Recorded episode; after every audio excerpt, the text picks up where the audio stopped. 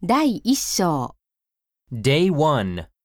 日常生活 My little sister Mirai is five years old, and she is shy. When a stranger talks to her, she is scared and quickly hides behind her mother. Shy, 内気な stranger, 見知らぬ人 be scared, 怖がる hide, 隠れる何々を隠す behind. 何々の後ろに